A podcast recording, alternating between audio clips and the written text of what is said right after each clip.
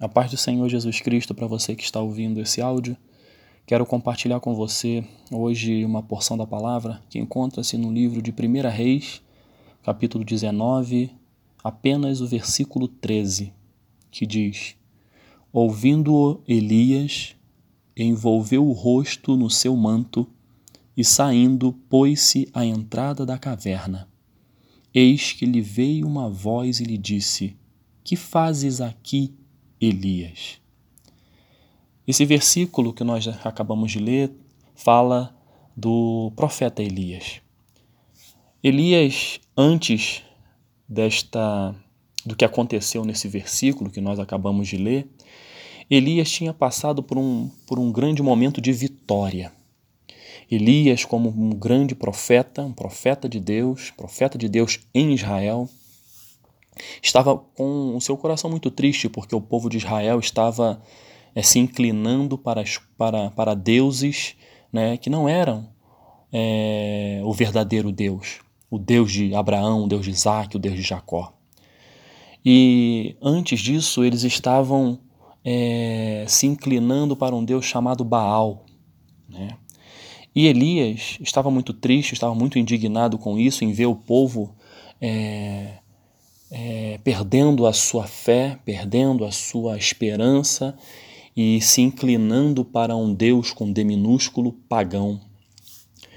E num dado momento, Elias é, desafiou o, os profetas de Baal. Havia mais ou menos, havia em torno de 450 profetas de Baal. E Elias desafiou: Vamos fazer um sacrifício cada um ao seu Deus.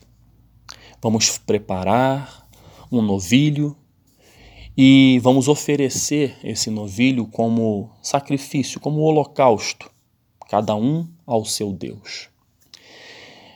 Aquele Deus que fizer fogo cair do céu e consumir o holocausto, esse é o verdadeiro Deus. E nesse embate e nessa, e nessa confrontação, o povo de Israel estava vendo tudo o que estava acontecendo no Monte Carmelo.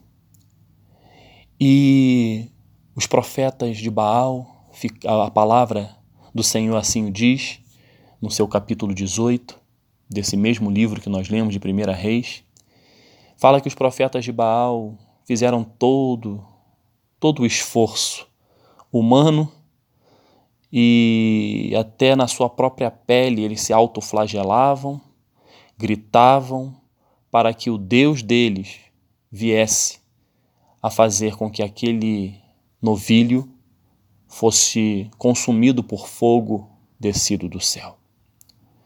E a Bíblia diz que eles ficaram de, do início da manhã até o início da tarde, ou seja, uma meia jornada, né, um meio-dia, clamando, gritando, e a Bíblia diz que eles estavam cansados. E Elias também aproveitou esse momento para zombar deles. Falar: olha, não estou não conseguindo entender, o Deus de vocês está dormindo, está meditando, ele é surdo. E quando terminou, os, os profetas de Baal já estavam cansados. E volta a dizer, eram 450 profetas de Baal.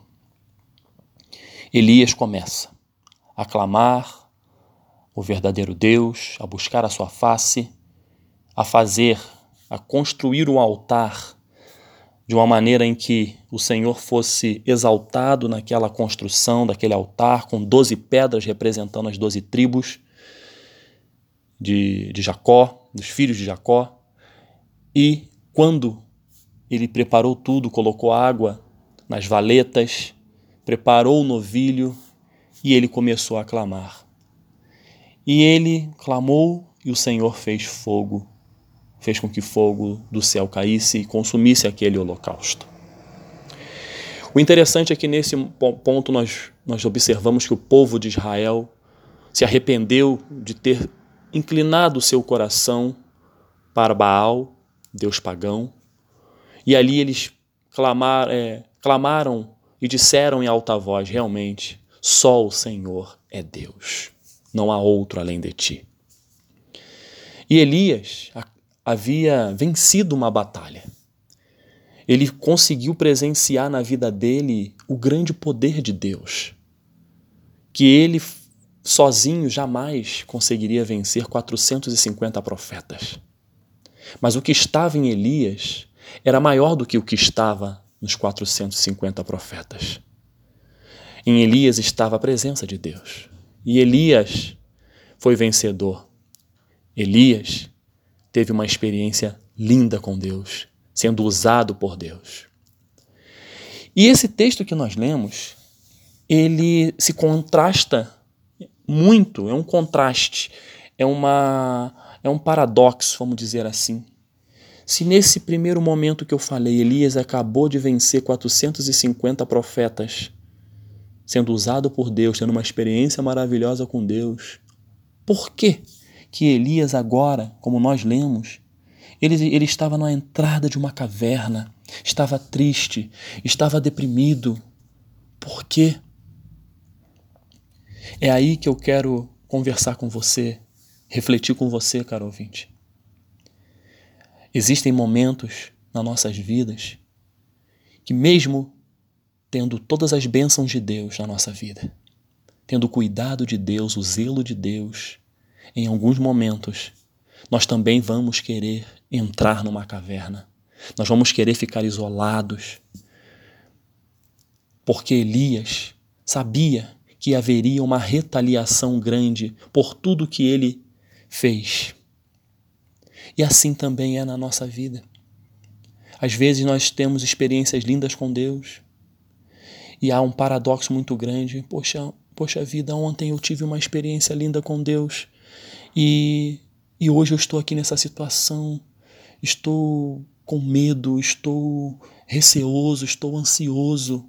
Por quê? Eu quero dizer para você que Deus não te condena. Deus não me condena. Deus sabe da nossa estrutura e sabe que somos pequenos, que somos falhos.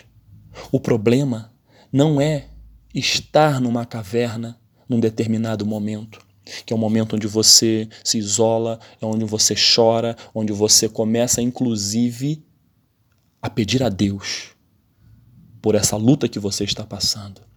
Mas nós não podemos permanecer na caverna. Esse texto que nós lemos diz: é, Eis que lhe, que lhe, veio, lhe veio uma voz e lhe disse: Que fazes aqui, Elias? E é isso que Deus está tá, tá perguntando para você e para mim hoje.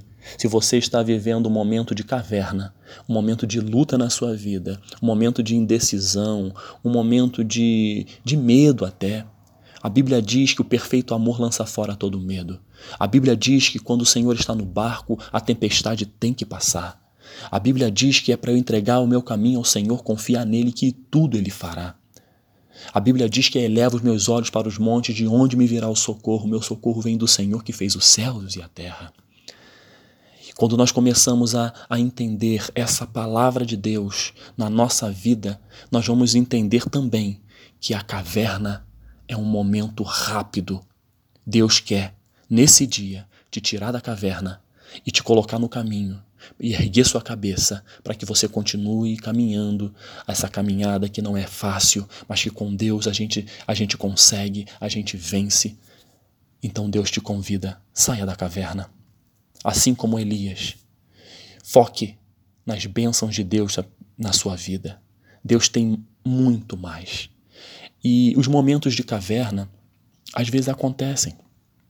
Às vezes é uma ansiedade muito grande, é uma luta na família, é uma luta no trabalho, é, é uma enfermidade que está assolando, é um, um problema de, no relacionamento conjugal, no relacionamento com os filhos, é um problema de autoestima, é um problema. Enfim, são vários problemas que nos jogam para a caverna.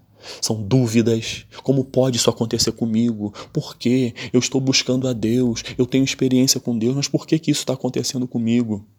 Elias, um homem profeta de Deus, mas um homem sujeito aos mesmos problemas do que eu e você.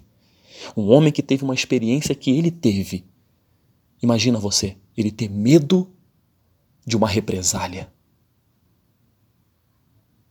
E isso acontece conosco também. Se isso aconteceu com Elias, por que, que não vai acontecer comigo e com você? A diferença é que existe um Deus que vai, no momento certo, dizer para você: Ei, ei, o que, que você está fazendo aqui nesta caverna? O que, que você está fazendo neste problema? Saia desta caverna. Deus tem todo o poder para tirar você desta situação, tirar algum familiar seu da, sua, da situação que está. Porque o Deus de Elias é o meu Deus, é o seu Deus. Nós temos Jesus Cristo que intercede por nós diante do Pai. Ele sabe que você está na caverna e ele vai te tirar da caverna. Jesus Cristo é especialista de sair da caverna, colocar o seu corpo numa caverna assim que ele foi crucificado e morto. Mas Jesus Cristo não ficou na caverna. No terceiro dia, Jesus Cristo ressuscitou. Seu corpo foi glorificado, foi assunto aos céus, nos mandou o Espírito Santo e hoje ele está à direita de Deus Pai. Ele sabe, como ninguém, o que tem que ser feito para sair da caverna. E eu quero apresentar Jesus Cristo para você, mesmo que você já conheça. Eu só quero relembrar a você. Jesus Cristo pode tirar você desta caverna. Jesus Cristo quer tirar você desta caverna. Jesus Cristo quer te dar esperança.